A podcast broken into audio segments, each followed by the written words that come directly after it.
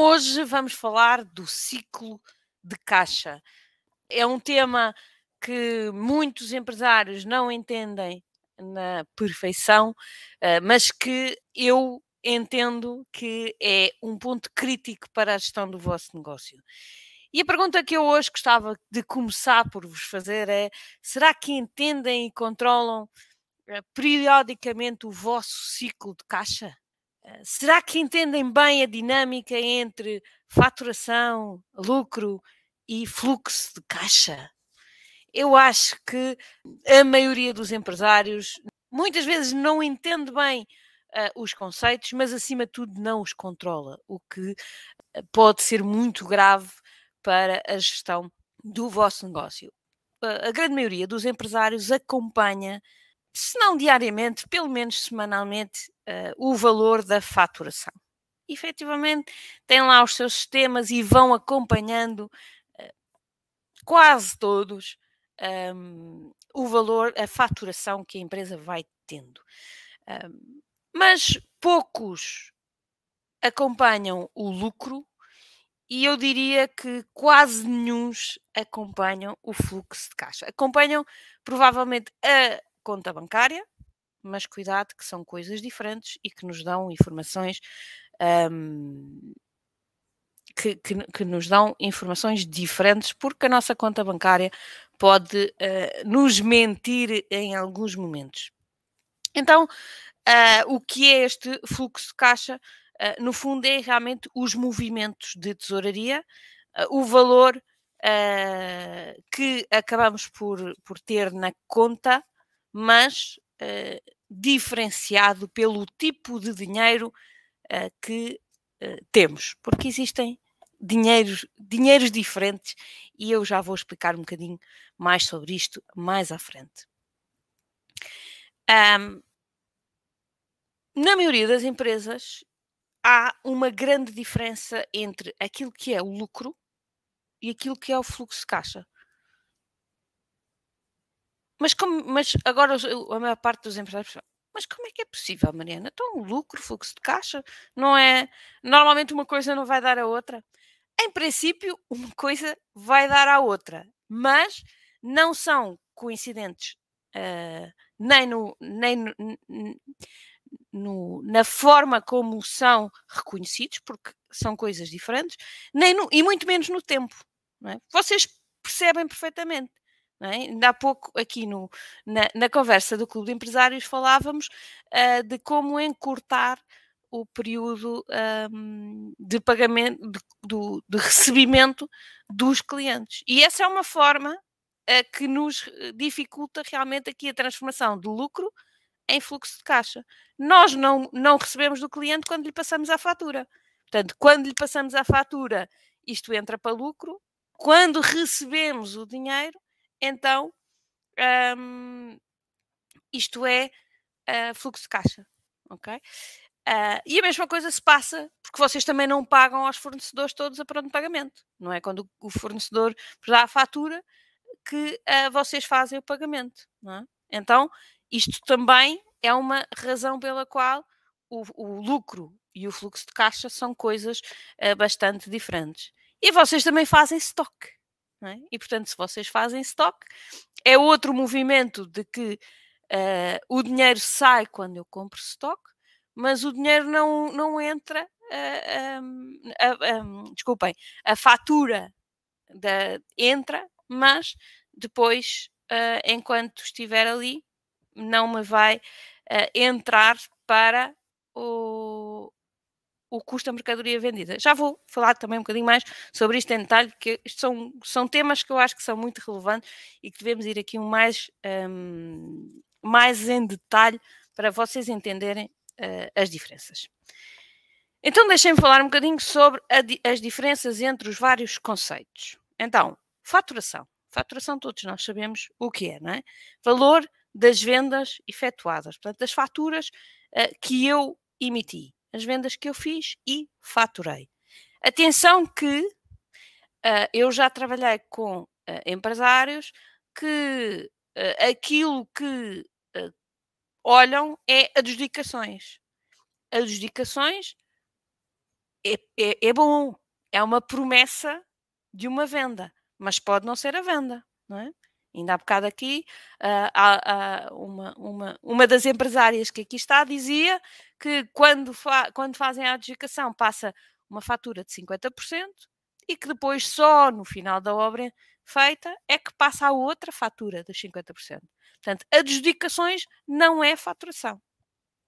Faturação é a faturinha que eu passei no momento em que eu uh, passei. Um, e também não é serviços entregues, porque eu posso uh, ter faturado ainda sem ter uh, entregue o material, não é? muitas vezes, não é? quando há coisas que nós faturamos e depois o cliente fica à espera de receber, e, ou, ou vice-versa, não é? Eu posso efetivamente uh, entregar e só faturar uh, passado, um, passado uns dias. Portanto, não é adjudicações, não é entregas, é faturação. É o valor das faturas que eu realmente passei. Então, segundo conceito, o conceito do lucro ou resultado líquido da empresa. De uma forma grosseira, eu posso dizer que uh, o lucro é a diferença entre as faturas que passamos e as faturas que nos passam a nós. Mas isto é de uma forma muito grosseira. Porquê? Porque há sempre uh, exceções e eu vou referir algumas que, um, ehm, que me lembro. A primeira exceção que falei há pouco uh, um bocadinho sobre esta questão, que é a questão do stock, é a compra de material. O que aparece na demonstração de resultados para o cálculo do resultado líquido é uma rúbrica chamada custa mercadoria vendida ou de material consumido. Ou seja, isto é diferente das compras. Uh, porque eu compro, portanto, é uma rúbrica, compras. Depois, isto, as compras vão para inventário, não é? ficam, ficam dentro do meu estoque e só um, à medida que eu vou consumindo este estoque, é que ela vai entrar na demonstração de resultados. Portanto, tem aqui o custo da mercadoria vendida, material consumido, é à medida que eu vou consumindo o, aquilo que vou comprando. Tá? Portanto, eu realmente uh, tenho a fatura, porque eu, eu comprei ao fornecedor, mas depois não tenho a venda. E então a fatura não entra toda como custo. Entra como compras, vai para inventário mas depois só vai entrar para custo um, da demonstração de resultados, que é aquilo que me permite aferir propriamente o lucro, é? quando uh, eu vou consumindo, uh, ou através de consumo interno, portanto, dos materiais consumidos, ou através da venda daquele material para o cliente. Outro conceito que também é uma clara exceção aqui à, hum, à, à questão das, das faturas um, é a compra de imobilizado. É? Se eu comprar carro, computador, casas, terrenos, sei lá, uh, toda, todas essas coisas que têm uh, um, uma, uma, um número, um, uma duração que, que, mais do que imediata. Ou seja, uh, se eu tiver uh, por exemplo, um computador, já não sei se são 4 ou 5 anos, mas vamos imaginar que são 5 anos de vida. Uh, o computador, quando eu compro o computador, o computador não vai todo a custo na demonstração de resultados. Ele vai aparecer numa rúbrica de amortizações, que se for a 5 anos, é 20% em cada ano. Portanto, eu realmente rece tive que, recebi a fatura, não é? Na íntegra, uh, tive que pagar o computador na íntegra, provavelmente, não é? Mas depois ele, em termos de custo, só vai aparecer 20% em, um, em cada ano. Portanto, um, aqui também temos uma grande diferença. Aqui é o conceito de vida útil daquele bem, portanto é, é novamente o, o consumo que eu estou a fazer, ou seja, aquilo que vai entrar como custo é o consumo que eu estou a fazer daquele bem e não o valor pelo qual eu comprei. Portanto, hum, espero que tenha ficado claro, não é? Portanto, a percentagem que podemos amortizar uh, é uh, isto é definido por lei, não é? As, as, uh, o, o, mínimo de, de, de, anos em que eu posso amortizar está, está definido por lei e, portanto, eu já sei que aquele imobilizado vai entrar X% em cada em cada em cada ano, está bem? Portanto, outra grande diferença relativamente às faturas que me passam e àquilo uh, que uh, aparece como custo. Então, por estas razões uh, e por uma, uma, uma razão adicional que eu vou explicar mais à frente, o lucro pode ser realmente muito diferente do fluxo de caixa.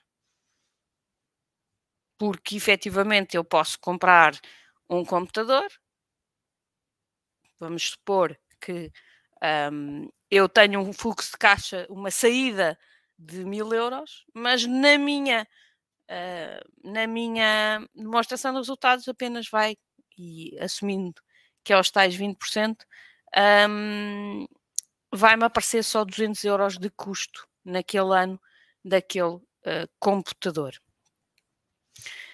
E por isso é que é tão importante nós sabermos olhar aqui para o um, fluxo de caixa, porque muitas vezes nós olhamos para a faturação, às vezes olhamos para o lucro, mas aqui para o nosso fluxo de caixa operacional, um, muito poucos olham. Uh, e é crítico que todos entendam uma coisa muito importante: é que as empresas só fecham por uma, uma razão uma e só uma razão: é que não têm dinheiro para cumprir as suas obrigações. Obrigações com os fornecedores, obrigações, obrigações com o Estado, obrigações com os seus colaboradores. Portanto, tudo isto, uh, quando isto começa a faltar, é um momento que as empresas começam a correr o risco de uh, fechar. E por isso é que é muito importante que vocês entendam este conceito de fluxo de caixa. Então, o que é uh, o fluxo de caixa? No fundo, são os nossos movimentos bancários e o saldo uh, que temos um, nas nossas contas. Portanto, é perceber que movimentos é que temos e qual é que é o saldo que temos.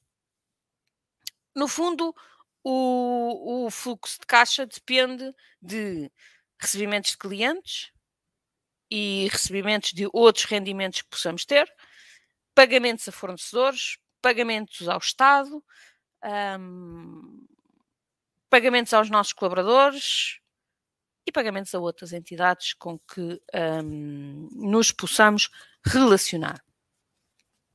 Deixem-me que contar-vos aqui uma história um, que aconteceu quando eu estava na empresa Paulo de Vilhena não foi comigo, mas, mas eu acompanhei e era uma empresa que estava num momento de grande crescimento. A empresa, uh, todos os meses, estava a vender cada vez mais.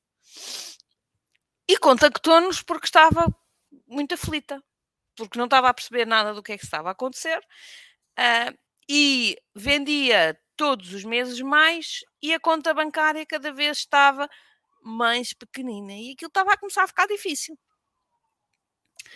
Uh, e quando nós uh, chegámos à empresa, um, duas, duas coisas uh, dissemos de imediato. Primeiro, se continuar assim, está a 15 dias de fechar a porta. Está a 15 dias de não conseguir cumprir as suas obrigações. E, portanto, a primeira coisa é é melhor durante um bocadinho, durante um período, abrandar as vendas. Como assim? Então, mas eu não tenho dinheiro para pagar e vou abrandar as vendas. Sim. A primeira coisa é, durante um período, vamos abrandar um bocadinho as vendas. E a segunda coisa é aquele desconto de, um, de pronto pagamento que está a conseguir ter com o seu uh, fornecedor vai, uh, durante um, um tempo, de preferência para a vida toda, parar com esse desconto. Então, mas eu não tenho dinheiro, ainda por cima vou deixar de ter aqui um desconto. Sim. Bom, um, posso-vos dizer que acho que ainda hoje eles não entendem o que é que aconteceu. Efetivamente, eles seguiram as instruções enquanto nós lá estivemos a trabalhar com eles. A coisa recuperou uh, o fluxo de caixa, lá está, porque era claramente um problema de fluxo de caixa.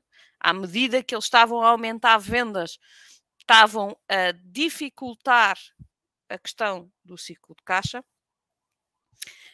um, porque cada venda significava uma grande saída de, uh, de capital. Portanto, eles estavam a vender mais, estavam a pagar mais e, como recebiam mais tarde, durante aquele período, estavam a ter um estrangulamento um, enorme. Era o buraco de, de, de ciclo de caixa uh, que os estava a, a estrangular. Mas eu uh, ainda hoje vou falar sobre esta questão que vocês vão entender melhor. Mas o importante que eu quero que vocês retenham neste momento uh, é que isto é muito pouco intuitivo este tema do ciclo de caixa é muito pouco intuitivo, porque às vezes, porque as soluções passam exatamente pelo contrário que nós achamos, não é? Porque normalmente nós temos, epá, não há dinheiro em teoria, bora vender mais, bora vender mais, bora vender mais. E se o meu ciclo de caixa é negativo, eu só estou a aumentar o meu problema. E portanto, aqui o, o, a, a solução era mesmo não, não pagar a pronto pagamento aos fornecedores, mesmo que isso significasse um desconto, e uh, pôr um bocadinho o travão nas, nas vendas, que era para conseguir uh, recuperar o oxigênio, porque eles precisavam mesmo de oxigênio. Eu posso vos dizer que, e aí já foi comigo, um, passado uh, pai, cinco anos da primeira intervenção que foi feita na empresa, eu voltei a falar com a dona da empresa. E tudo aquilo que nós tínhamos feito, nomeadamente esta questão do deixar de pagar a pronto pagamento para ter o desconto, já eles já tinham revertido. Eles não tinham entendido uh, o, esta questão do ciclo de caixa.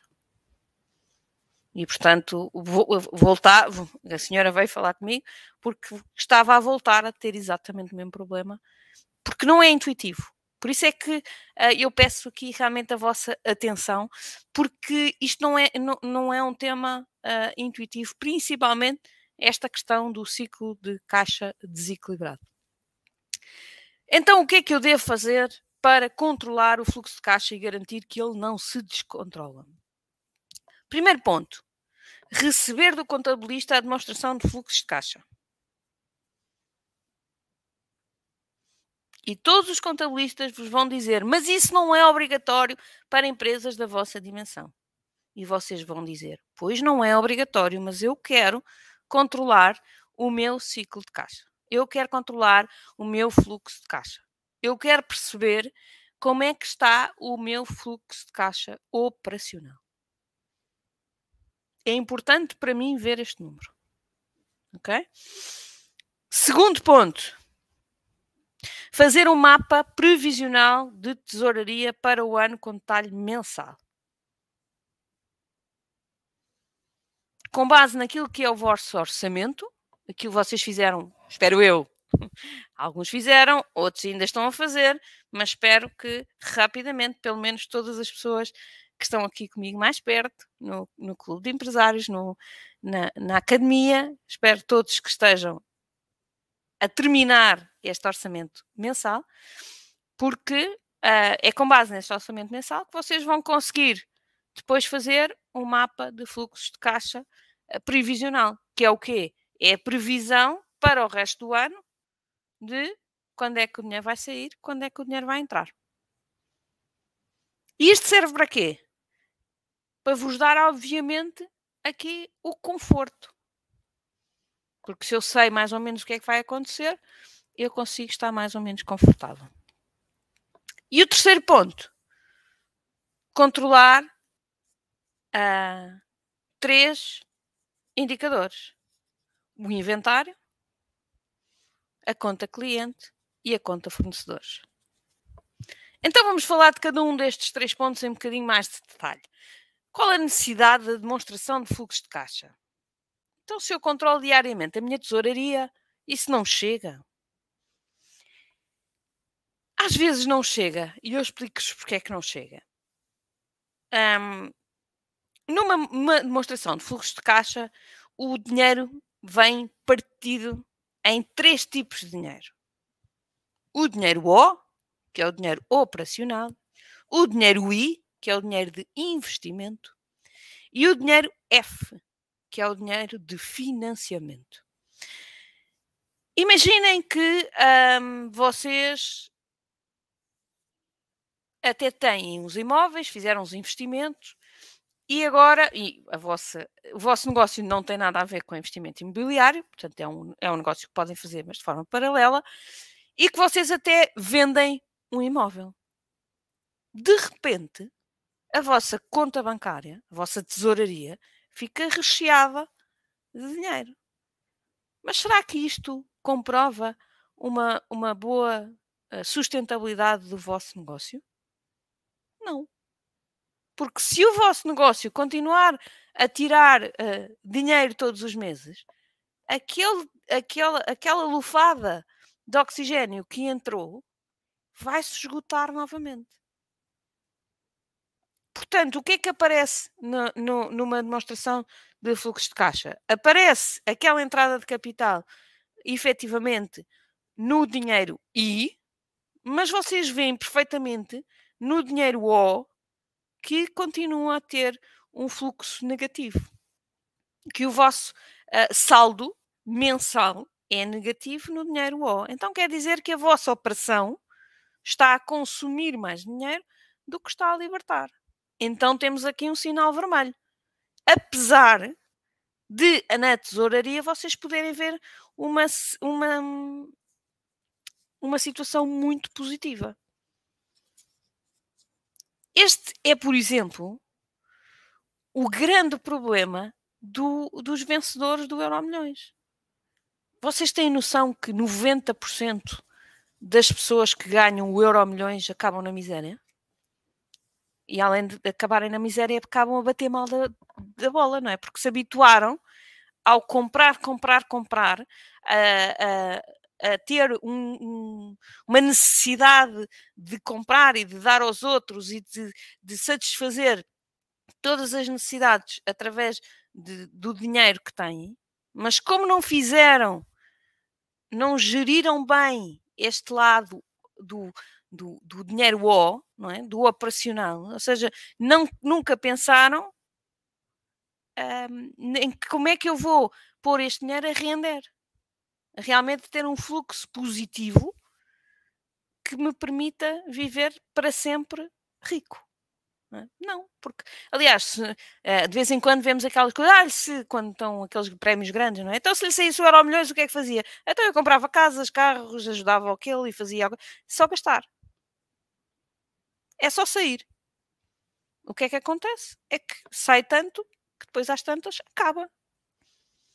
É? Portanto, um, este é o tema de que se vocês não gerirem bem o vosso mapa de fluxo de caixa e não prestarem muita atenção ao dinheiro O, podem de repente pedir um empréstimo ao banco, entra o dinheiro F, ele aparece na tesouraria, eu até fico, é pá, agora estou à vontade, agora posso estar aqui à vontadinha com, com, com, e vou até esbanjar, porquê? Porque está lá dinheiro que não é não é costume, não é? Não é costume estar aquele nível de dinheiro.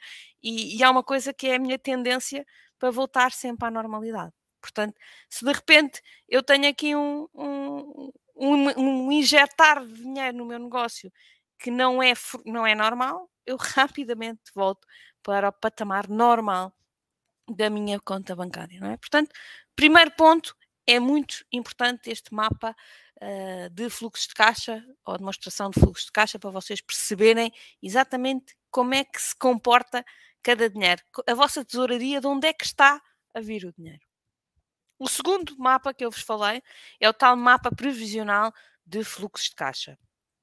E, portanto, este mapa é o mapa que vos vai permitir uh, antecipar os desafios que vocês vão ter ao longo do ano, ou seja, vai-vos vai permitir perceber, ok, se isto se passar como eu planeei, não é? no meu orçamento, então uh, eu vou ter ou não um uh, problema de um, tesouraria. Imaginem, por exemplo, negócios com uma sazonalidade grande, uma sazonalidade elevada. Uh, o que é que pode acontecer? É que eu tenho que fazer muito investimento né? e depois imaginem um negócio que tem. Uh, Estou-me a lembrar, por exemplo, um, um, cliente meu que tem um restaurante no Algarve. Né? Esta é uma altura terrível porque ele continua a ter o espaço, continua a ter os salários, uh, continua a ter que ter a casa aberta, portanto, ter que ter aqui alguns investimentos, mas com uma rentabilidade baixíssima. Como é que, quando é que é a altura? É junho, julho, agosto, setembro. Aí é o tempo em que ele realmente vai faturar a valer. Mas até lá, ele tem que ter a tesouraria bem equilibrada para conseguir garantir que chega até lá. E que de outubro a, a abril, maio, que não passa ali por dificuldades e que continua a conseguir pagar todas as suas obrigações. Então tem que ter um mapa previsional de tesouraria muito bem desenhado para garantir que uh, passa uh, aqui o inverno uh, sem passar fome, não é? A história da, da formiga que vai uh, amealhando durante o verão, porque depois sabe que durante o inverno não vai conseguir sair para ir buscar comida, não é? Portanto, é isso, é este mapa que vocês devem fazer no início do ano eh, e depois ir avaliando ao longo do ano, mas que vos permite um, perceber uh, se um, estão à vontade ou não. Posso-vos dizer que este mesmo cliente uh, que tem o restaurante no Algarve, que, que trabalhámos eh, juntos durante a pandemia, e que ele era uma pessoa extremamente ansiosa relativamente a estas coisas, nunca sabia bem, tinha sempre que ter uma folga muito grande na conta bancária para se sentir uh, confortável e mesmo assim dormia mal com o assunto. E a partir do momento em que nós fizemos este mapa, uh, eu acho que ele uh, descansou claramente. ah, espera, afinal, mesmo que corra mal, eu vou conseguir cumprir com as minhas obrigações e chegar bem ao verão. e portanto, mesmo tendo sido, obviamente, verões uh, um bocadinho mais difíceis durante o Covid, mas mesmo assim ele ficou descansado porque percebeu que um, a coisa ia correr bem. O terceiro ponto que falei, controlar o inventário, a conta clientes e a conta fornecedores. São, estas são rúbricas que vocês podem encontrar no balanço e cujo con, o, o controle é fundamental para controlar o tal ciclo de caixa. Uh, estas rubricas permitem-vos calcular os três prazos importantes: é? prazo médio de pagamento, prazo médio de recebimento e uh, prazo uh, médio de estocagem. Portanto, estocagem é o inventário, recebimentos é clientes, pagamentos é fornecedores. Portanto, e é com estes indicadores que nós vamos conseguir calcular o nosso ciclo de caixa. Então, ciclo de caixa é igual ao prazo médio de pagamento menos o prazo médio de recebimentos menos o prazo médio de estocagem. Então, é o tempo que eu demoro a pagar aos, menos, aos meus fornecedores menos o, o tempo que eu demoro a receber dos meus clientes menos o, o tempo que eu tenho a mercadoria em stock. Né? Portanto, de um lado eu tenho o tempo que eu tenho que pagar e do outro lado eu tenho o tempo que estão em stock mais o tempo uh, que eu recebo do, que demora a receber do cliente. E portanto é a balança entre estes dois indicadores que me diz se o meu ciclo de caixa é positivo ou se o meu ciclo de caixa é negativo. Voltando então aqui uh, à história verdadeira, obviamente, mas da, uh, da empresa que vos falei há pouco, que eu vos disse que quando chegámos estava em riscos de fechar. Esta empresa era um caso problemático de ciclo de caixa. A empresa uh, vendia produtos físicos que importava da Alemanha. e, e, portanto, e pagava para ter o tal desconto, pronto, pagamento, pagava antecipadamente a mercadoria. E a mercadoria vinha da, da Alemanha para Lisboa e a, e a empresa com que nós trabalhamos está nos Açores. Então tinha que vir para Lisboa e depois tinha que ir para os Açores. Eu sei que, uh, em termos de, do prazo de entrega, desde o dia em que uh, a empresa fazia o pagamento até o dia em que recebia a mercadoria, passavam 45 dias, mais ou menos. E em cima disto, ainda tinham cerca de 30 dias uh, de estoque no armazém. E tinham 15 dias para receber o valor do cliente. Então, tinham 45 dias para entregar, tinham 15 dias para receber. Vamos ver, aqui o prazo, o prazo no fundo entre a encomenda e, e o pagamento e a chegada eram 45 dias do barco mais uh, eh, 30 dias em estoque. Sim, 30 dias em estoque. E depois tinham 15 dias para receber do cliente. Estamos a falar de 90 dias de ciclo de caixa negativo. O que é que acontece com. o que é que quer dizer isto?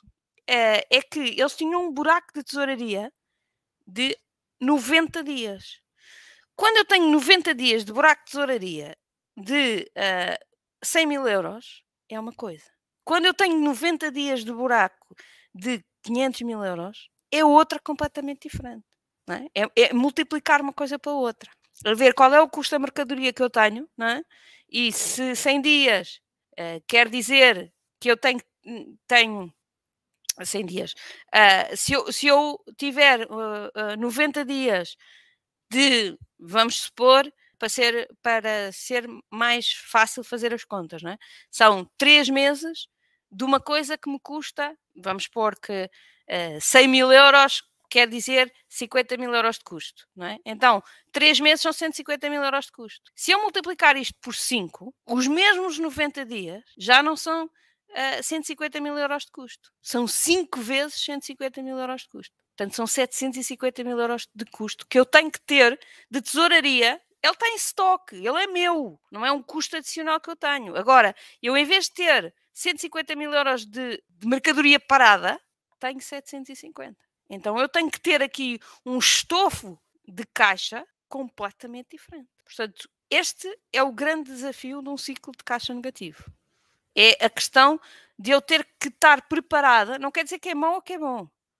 Obviamente que eu vou fazer essas vendas e o dinheiro depois vai voltar com lucro. É só mesmo uma questão de gestão de tesouraria. Prestem muita atenção.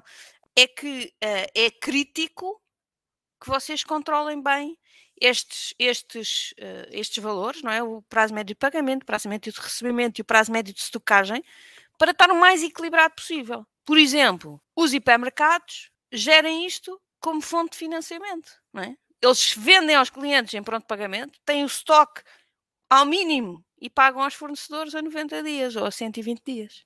Então é uma fonte de financiamento. Eles muitas vezes nem precisam de uma margem muito grande, muitas vezes também a têm, mas não precisam porque têm um ciclo de, de caixa muito positivo. É exatamente o contrário do que a maior parte dos empresários tem, que acaba por ter um ciclo de caixa negativo e, portanto, tem uma preocupação grande de gerir um, a tesouraria. Exatamente, o Pedro Duarte está aqui a dizer que o continente é o banco da Sonai. Funciona mesmo como fonte de financiamento. Para além de ser eh, vaca leiteira, não é? Porque aquilo também gera muito, muito lucro, mas tem esta questão adicional de ser um ciclo de caixa positivo. Portanto, uh, por exemplo, outro exemplo é o exemplo das papelarias com o Euromilhões. As papelarias com o Euromilhões, o, o Euromilhões ou tudo o que é as coisas da Santa Casa, têm uma margem muito pequenina para os quiosques, muito pequenina mesmo. Agora, as pessoas, eles recebem a pronto pagamento e depois só pagam à Santa Casa tipo 15 dias depois, ou não sei exatamente, mas sei que tem um prazo uh, significativo. Então acabam por ter ali aquele dinheiro para uh, gerir do lado deles. Acaba por ser uma fonte de financiamento para, para as paparias, que às vezes pode ser relevante. Portanto, em vez, em vez de terem que financiar no banco, podem se financiar com, com o Euro Milhões. Às vezes corre mal, é porque depois têm que o pagar, não? É? E às vezes as pessoas depois não sabem gerir e, e, às, e às vezes são quantidades muito, muito avultadas. Naqueles dias de grande fluxo dos, do, dos grandes jackpots, uh, é muito dinheiro. Mas é uma fonte de uh, financiamento, tá? Para terminar, queria reforçar então aqui a importância de gerirem o vosso uh, ciclo de caixa e deixar-vos aqui os três uh, trabalhos de casa que uh, vos falei. Portanto, peçam ao vosso contabilista a demonstração de fluxos de caixa com os fluxos, com os, os fluxos O, F e I, operacional, financiamento e investimento. Uh, façam o vosso mapa previsional para 2022 para perceberem uh, se estão uh, em maus lençóis ou se está tudo controladíssimo para 2022 e não têm que se preocupar com isso. E o terceiro, que calculem Uh, o prazo médio de pagamento, o prazo médio de recebimento e o prazo médio de estocagem, que vos vai permitir entender o vosso ciclo de caixa. Portanto, perceber se estão efetivamente com um ciclo positivo e se podem continuar mais relaxados relativamente a este tema, ou se, uh, por outro lado, têm que apertar aqui com os vossos fornecedores, com os vossos estoques e tentar, com os vossos clientes, desculpem, com os vossos, com o vosso estoque, ou por outro lado, uh, se uh, têm que negociar aí um aumento dos prazos com os fornecedores para conseguir reverter aqui a tendência do ciclo de caixa.